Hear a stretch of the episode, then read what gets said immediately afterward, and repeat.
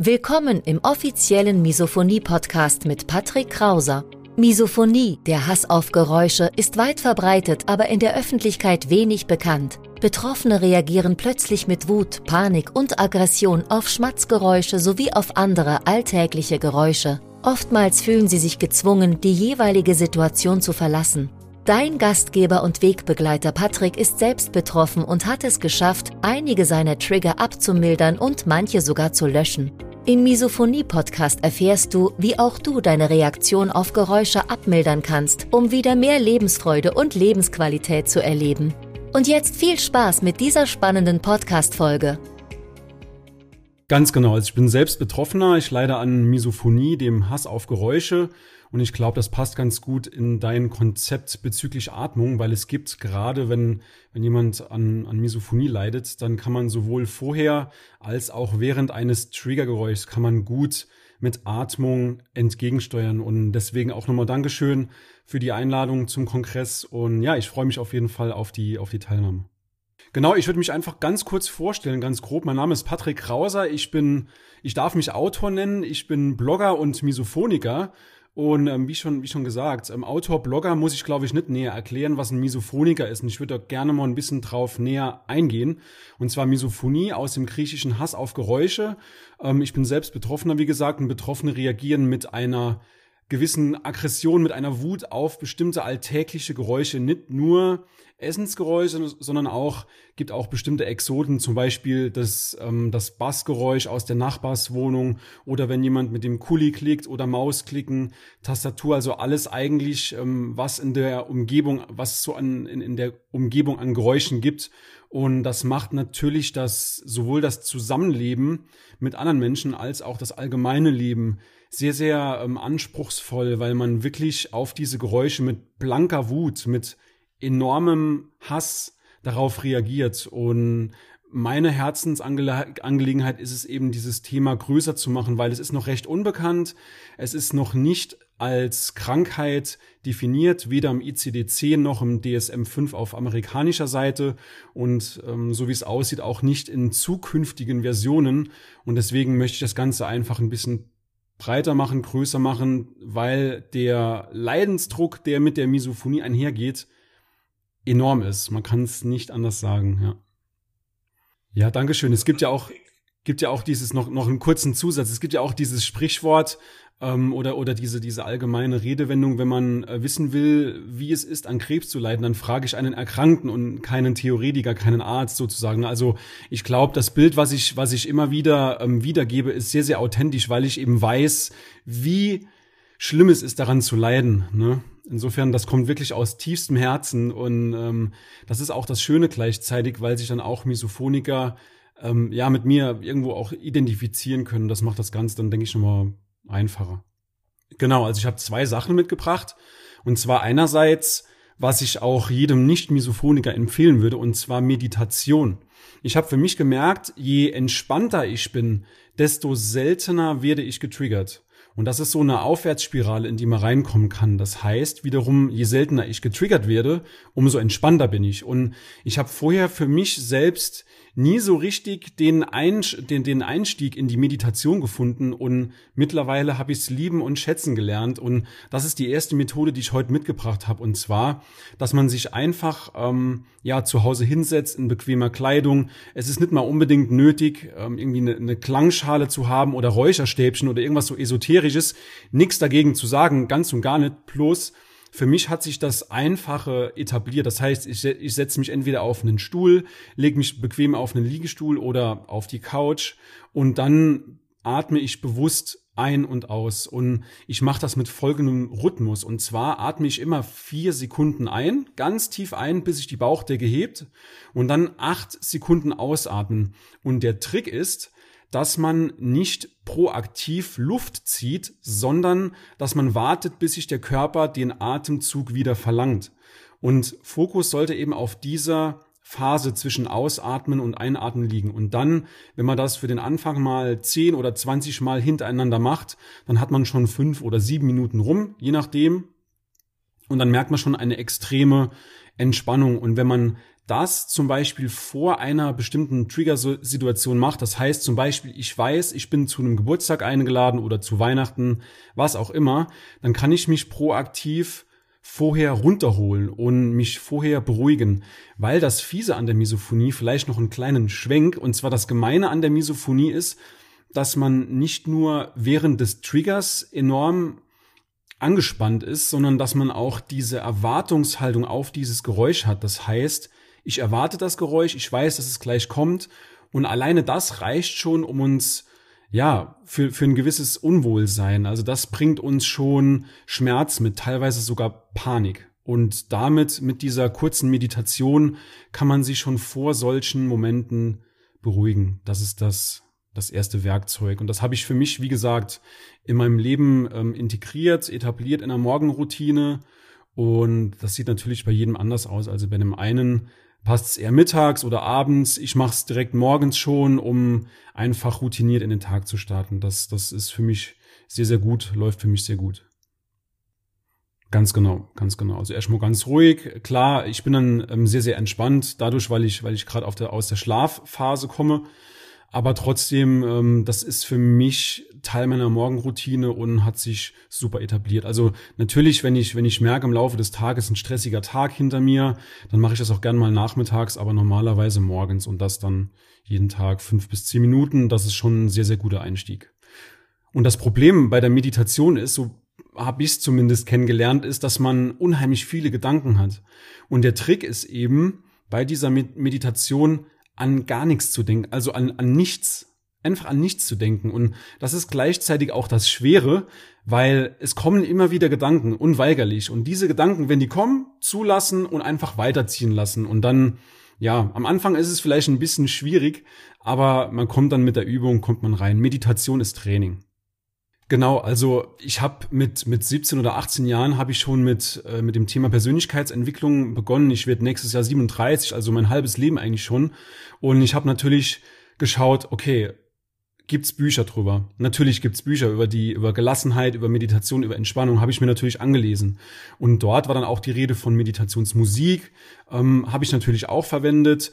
Natürlich immer, wie es passt. Also wenn ich gerade kein Handy bei ähm, am, am äh, in der Hosentasche habe, dann äh, mache ich es auch ohne Musik, aber gerne auch mit Musik. Also es gibt auch geführte Meditationen im Internet, gibt sehr, sehr viele, äh, viele angenehme Quellen, auch kostenlose Quellen, die ähm, ja dabei helfen. Und ich glaube, gerade so eine geführte Meditation ist dann gut, wenn man ohnehin Problem, Gedanken mit den, äh, Probleme mit den Gedanken hat. Das heißt, die Gedanken kommen und lassen einen nicht so richtig runterkommen, dann kann man eben auch bewusst auf die Musik hören. Das hilft dabei, ähm, an nichts zu denken eigentlich. Ne? Ja, also gerade im Hinblick auf die Misophonie, also wenn wir jetzt mal den Haken dran machen an diese erste Meditation, ganz klar, dann der, das zweite Werkzeug, was ich eigentlich mitgebracht habe, um Geräusche im Kopf zu produzieren, die andere Geräusche überdecken. Also geht jetzt über die Atmung hinaus, geht wirklich schon um die, um die, ähm, darum für Betroffene, für Misophoniker, im Moment des Triggers sich zu schützen. Und zwar wenn ich einen Trigger höre oder wenn ich merke, dass ich, ähm, dass ich von dem Geräusch körperlich ähm, oder dass ich auf das Geräusch körperlich reagiere, dann versuche ich laut einzuatmen, also laut durch die Nase einzuatmen und also auch nochmal tief in den Bauch wie bei der Meditation. Und dadurch entsteht ja schon im Geräusch, ein Gewinn, ähm, im Kopf ein gewisses Geräusch. Und dieses Geräusch hilft schon dazu, die meisten Trigger irgendwo abzudämpfen. Bei der Misophonie ist es so, dass die meistens, dass die Lautstärke des Geräusches egal ist. Also das kann leise sein, es kann aber auch laut sein. Und gerade die leisen Geräusche, die, ähm, ja, das ist so das Typische für die Misophonie, die machen uns eben aggressiv. Und dazu dieser, dieser praktische Tipp, einfach im Moment des Triggers laut einzuatmen durch die Nase. In dem Moment entsteht ein Geräusch im Kopf, was das andere Triggergeräusch potenziell überdecken kann. Und genau dann auch beim Ausatmen wieder auch so laut auszuatmen, wie wenn man gerade eine Runde gejoggt ist und dann einfach nur Luft rauslässt. Und auch das erzeugt wiederum Geräusche im Kopf, die dann dieses potenzielle Triggergeräusch überdecken.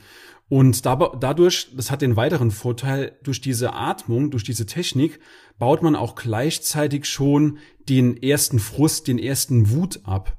Und man hat dann auch gleichzeitig genug Zeit, um sich zu schützen. Das heißt, Musik anzumachen, vielleicht sogar den Raum zu wechseln, sich Kopfhörer aufzuziehen. Also das ist so gerade im Moment des Triggers eine für mich sehr, sehr wertvolle Methode, um ja das Triggergeräusch abzumildern. Ja, genau, genau so ist es. Also der Trick ist es eben bei der Misophonie. Ich, ich spreche immer vom Triggerkonto. Und dieses Triggerkonto muss dir vorstellen, jeder Trigger, also jedes Geräusch, jeder Auslöser, den man am Tag hört, der zahlt auf dieses Triggerkonto ein, nach und nach. Und irgendwann, diese Schwelle ist bei jedem anders gesetzt, irgendwann übertritt man einen gewissen Punkt, wo es dann nimmer geht. Und dann kommt man wirklich zu diesem Punkt, du hast es schon angesprochen gerade, dass man wirklich ausrastet, dass man komplett die Kontrolle verliert. Und der, das Ziel ist es eben bei der Bewältigung dieser, dieser Störung, dass man diese Aggressionsschwelle nach oben dreht. Das heißt, dass ich mehr Trigger aufnehmen kann, in Anführungszeichen, ohne dass ich über diese Aggressionsschwelle trete. Weil das Triggergeräusch zu hören und man merkt irgendwo körperlich, dass man drauf reagiert, ist unangenehm. Wenn man natürlich dann zum Beispiel in der U-Bahn getriggert wird oder im Flugzeug, wo man kaum flüchten kann, dann auszurasten, das wäre natürlich sehr, sehr unangenehm für, für alle Beteiligten. Und das gilt es eben so gut wie möglich ähm, ja, einzudämmen. Ja, man, man wird auch, also die, die Misophonie ist wie so ein hässlicher grauer Schatten, der über einem liegt. Und die Misophonie verdeckt den eigentlichen liebenswürdigen, liebensvollen Menschen, der dahinter steckt. Ich sage auch scherzhafterweise immer, dass man im Moment des Triggers zu Hulk wird. Hulk kennt man ja, diese, dieses grüne, ähm, fiktive Monster, was dann auch plötzlich schlagartig aggressiv wird und ähm, ja, eigentlich ist man als Misophoniker, also zumindest 99,9 Prozent der Misophoniker, die ich während meiner Aufklärungsarbeit kennenlernen durfte, das sind alles total liebenswürdige Menschen und die Misophonie lässt das eben dann in dem Moment mal nicht zu. Ne? Ja, also generell, ich würde auch sehr aufmerksam deinem Atemkongress folgen, weil ähm, ich glaube, je mehr man über die Misophonie weiß, beziehungsweise je mehr man sich damit beschäftigt und auch mit den Atemtechniken, desto besser kann man damit umgehen. Also ich kann es auf jeden Fall nur empfehlen. Ähm, ich werde mir auch alle Videos äh, rein äh, an, anschauen, auch von diesem, vom, vom eben angesprochenen ähm, Weltrekordhalter. Ähm, ja, werde ich mir auf jeden Fall rein. Äh, genau, genau. Und äh, werde ich mir auf jeden Fall angucken, weil man lernt nie aus. Und ähm, ich glaube, der Trick bei der Misophonie ist es eben, seine persönliche Kombination an Maßnahmen zu finden. Also dieses typische One Size Fits All, dass eine Methode für alle hilft, das, das gibt's nicht. Dafür sind die Menschen viel zu, viel zu individuell. Und deswegen nochmal auf deine Frage zurück mit der, mit der Atemtechnik. Jeder muss, jeder muss versuchen, für sich seinen besten Weg zu finden. Für mich hat sich eben diese einfache Atemtechnik etabliert soll aber nicht heißen, dass es für andere ähm, nicht was anderes Besseres gibt. Deswegen auf jeden Fall Weiterbildung ganz, ganz wichtig, sich mit dem Thema beschäftigen, auch was die Atmung angeht.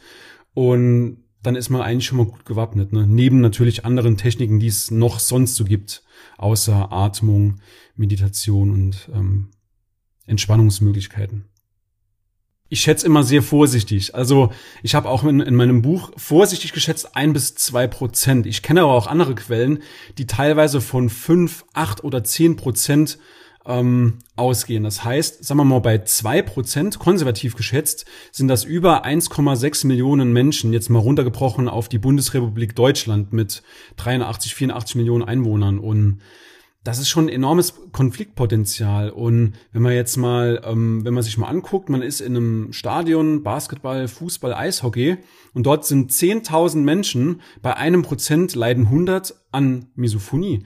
Das ist nicht wenig. Und wie gesagt, selbst wenn es ähm, nur, nur in Anführungszeichen ein oder zwei Prozent sind, herrscht schon enormes Konfliktpotenzial. Und wenn es dann wirklich diese zehn sind, wie von anderen Quellen berichtet, dann, ja, ich, ich glaube auch die Dunkelziffer ist, ist vielleicht noch etwas höher. Ich habe bei mir in der, in der Aufklärungsarbeit gemerkt, ähm, als meine Freunde dann gesehen haben, dass ich, dass ich das Buch geschrieben habe, beziehungsweise die beiden Bücher, haben die gesagt, Patrick, das habe ich auch. Wahnsinn. Ähm, die haben sich dann auch selbst wiedererkannt und ja, insofern ähm, sich darüber schlau zu machen, ist, glaube ich, sehr, sehr wichtig. Deswegen nochmal Danke an dieser Stelle, dass du mir zum wiederholten Mal auch die Möglichkeit gibst, über dieses Thema zu sprechen. Deswegen, weil du, wie, es ist, wie du, wie du gesagt hast, niemand weiß davon, aber gleichzeitig ist der Leidensdruck der Betroffenen der ist enorm. Der ist einfach enorm. Und deswegen kann man auch nicht oft genug über dieses Thema sprechen. Ja, sehr, sehr wichtig. Vor allem, es ist, es ist so, in meinem Buch habe ich von ein bis zwei Prozent geschrieben, vorsichtig geschätzt ein bis zwei Prozent der ähm, deutschen Bevölkerung leidet an Misophonie. Wenn man das jetzt mal runterrechnet, zwei Prozent bei 83 Millionen Einwohnern in Deutschland sind wir bei 1,6 Millionen Misophonikern. Das, das ist nicht wenig. Wenn man das jetzt mal auf einen, auf ein Stadion, Fußballstadion, Basketball, Eishockey runterbricht, bei 10.000 Besuchern leiden also bei einem Prozent 100 Menschen an Misophonie. Das heißt, dort ist schon enormes Konflikt, Konfliktpotenzial vorhanden. Und andere Quellen sprechen teilweise gar, sogar von fünf, acht oder sogar zehn Prozent.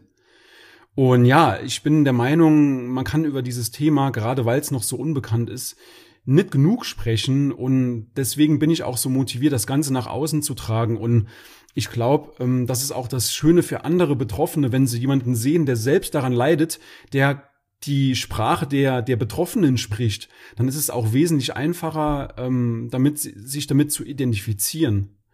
Und ja, das ist gleichzeitig auch das Schöne. Wie gesagt, das gibt mir auch die Motivation. Die ähm, man darf auch nie vergessen, dass Angehörige mitleiden. Das heißt, ich weiß zum Beispiel ähm, aus eigener Erfahrung, aus eigener leidvoller Erfahrung, dass es für meine Familie durchaus nicht einfach war, mit mir zusammenzuleben. Die haben dann auch innerlich schon die Hände überm Kopf zusammengeschlagen. Oh je, Patrick kommt wieder zu Besuch und es wird wieder so anstrengend mit ihm. Ich weiß das und mittlerweile weiß ich eben auch sehr gut damit umzugehen. Mittlerweile konnte ich es wieder so drehen ähm, durch meine Maßnahmen, durch meine Übungen, dass ich äh, wieder gern gesehen bin bei meiner Familie. Ich, ich drücke so drastisch aus, wie es ist, weil ich glaube, ähm, man wird dann auch irgendwann zum, ja, man, man wird teilweise dann auch belächelt, weil das Problem noch so unbekannt ist und weil niemand weiß, wie man damit umzugehen hat. Ne? Ja, total. Ne? Also um das, um das nochmal so ein, noch noch ein kleiner Zusatz. Ähm, man tickt nicht sofort aus nach einem Geräusch, sondern man, man sammelt eben, wie gesagt, dieses dieses Triggerkonto an und ähm, normalerweise, also wie gesagt, da würde ich mich auch dazu zählen ähm, und die anderen Misophoniker, die ich kennenlernen durfte, 99,9 Prozent, das sind auch total liebenswürdige Menschen, hilfsbereit, empathisch, die interessieren sich für andere, aber die haben eben dieses eine Problem, wovon sie nicht wissen, was es wirklich ist mir ging das teilweise genauso. Ich war früher extrem angespannt, gestresst, getrieben, ungeduldig und ich wusste nicht warum. Ich habe zwar gewusst, irgendwelche Geräusche, die die nerven mich und weit darüber hinaus, aber ich konnte ich konnte nie beim Namen nennen und bei meiner Familie ist es auch irgendwo auf taube Ohren gestoßen. Die haben gedacht, ich wäre überempfindlich. Die haben das Ganze dann ohne jetzt jemanden angreifen zu wollen, vom, vom Tisch gewischt und gesagt, das stell dich nicht so an, hör doch einfach weg, ignorier das Geräusch. Und das war für mich halt immer so eine kleine Backpfeife dazu, weil A, muss ich gegen die Misophonie kämpfen und B, noch gleichzeitig mich bei meiner Familie rechtfertigen, warum ich jetzt sauer bin. Und das war, das, das ist auch gleichzeitig der Punkt, den ich für, ähm, für alle mitgeben will. Wenn man die Misophonie im Wir-Verbund angeht, das heißt, Angehöriger und Misophoniker, also Angehöriger Familie, Freunde, Partner, Arbeitskollegen, wenn man das gemeinsam angeht, dieses Problem, dann ist es für alle Parteien wesentlich einfacher. Der Misophoniker wird seltener getriggert und der Angehörige kann sich auch relativ normal verhalten, ohne dass er mit Samtpfoten durch die Wohnung rennen muss oder ja, einfach das gemeinsame Essen, dass man das nur mal zusammen genießen kann das ist, glaube ich, das Allerwichtigste. Und wenn ich Misophoniker frage, was ist denn dein größtes Problem, beziehungsweise was ist denn dein größter Wunsch? Das größte Problem ist es, damit umzugehen, und der größte Wunsch ist es, am normalen Leben teilzuhaben. Und das ist, ähm, das vereint, glaube ich, alle Misophoniker. Ja. Ja, klar. Ähm, wobei ich nochmal sagen muss, das muss jetzt nicht unbedingt auch mit der Misophonie zusammenhängen. Vielleicht ein anderes Beispiel, also um die, um die, um das mal greifbar zu machen, die Zahl, wie viele wirklich daran leiden, ist dieses Fußballstadion-Beispiel hervorragend. Von 10.000 Leuten bei einem Prozent 100 Stück. Ich will es an einem anderen Beispiel festmachen, um nochmal so ein bisschen mehr auf die Misophonie einzugehen, auf den Kern, und zwar Beispiel Kino. Angenommen, in einem Kinosaal sitzen 100 Leute und davon sind zwei Misophoniker, die sind im Raum verteilt irgendwo und nebendran raschelt dann jemand mit der Popcorn-Tüte, jemand schlürft seinen, seinen ähm, Soda-Drink oder was auch immer, jemand nuckelt an der Colaflasche. Das sind alles so, alles Geräusche, die den Betroffenen eben extrem wütend machen. Und du kannst dir vorstellen, dass ein Besuch im Kino dadurch rein zur Qual wird. Das wird eine reine Qual. Und ich glaube, das ist nochmal, ähm, das ist auch nochmal ein schönes Beispiel dafür, dass alltägliche Sachen, die für andere banal sind, Kinobesuch, Einkaufen im, im Supermarkt, das ist für manche Menschen banal, das ist ja, ein alltägliches Ding, aber für Misophoniker ist das eine riesen Herausforderung. Und wenn man dann wirklich ungeschützt, ich habe das selbst schon erlebt, ich war im Kino und jemand neben mir, der hat dann angefangen mit seiner Pommes, ach mit seiner Pommes, mit seiner Popcorn-Tüte zu rascheln. Und irgendwann war es für mich dann gut, ich musste die Kopfhörer aufsetzen, weil ich sonst nicht mehr ausgehalten hätte. Oder ein anderes Beispiel, ich war mal in Frankfurt am Flughafen und habe eine Rundfahrt gemacht und die Sprecherin, da war dann so ein, so ein von der Lufthansa selbst so ein Guide dabei. Der hat dann den, ähm, während der Rundfahrt hat er ähm, ja das Gelände beschrieben, ne? die Flugzeuge, was für Typen, Rollfeld, wie lange, wohin gerade dieser Flieger geht. Und der hat ein Mikrofon gehabt, also diese Sprecherin hatte ein Mikrofon und die hat mich beim Sprechen so getriggert, also wenn ich meine Kopfhörer nicht dabei gehabt hätte, das, das wäre das wäre im Chaos geendet, muss ich ganz ehrlich sagen. Ich war damals froh, wirklich, dass ich die Kopfhörer dabei hatte. Und natürlich hat mich dann der eine oder andere blöd angeguckt, weil ich, äh, was mir denn einfalle, die Kopfhörer anzuziehen. Aber das war für alle Beteiligten das Beste auf jeden Fall. Ne? Insofern immer geschützt sein und sich wirklich gut proaktiv vorbereiten auf das Thema. Ne? Sowohl meditativ mit einer Atemübung als auch mit ähm, kleinen Helferlein, Ohrstöpsel, Kopfhörer ja, ich danke dir für die Plattform zum wiederholten Mal, wie gesagt. Und ähm, ja, weiterhin alles Gute und bleib gesund. Schön, dass du heute wieder dabei warst. Du hast schon mehrmals erfolglos versucht, Geräusche zu ignorieren, auszuhalten oder zu akzeptieren. Deine Misophonie wurde im Laufe der Jahre immer schlimmer. Alte Trigger wurden intensiver und neue Trigger kamen hinzu. Dann trag dich jetzt für ein kostenloses Erstgespräch ein. In diesem Gespräch zeigen wir dir, wie du deine Reaktion auf Geräusche Schritt für Schritt und nachhaltig abmilderst. Gehe jetzt auf www.patrickkrauser.de und buche deinen Termin. Den Link findest du in der Beschreibung. Bis gleich!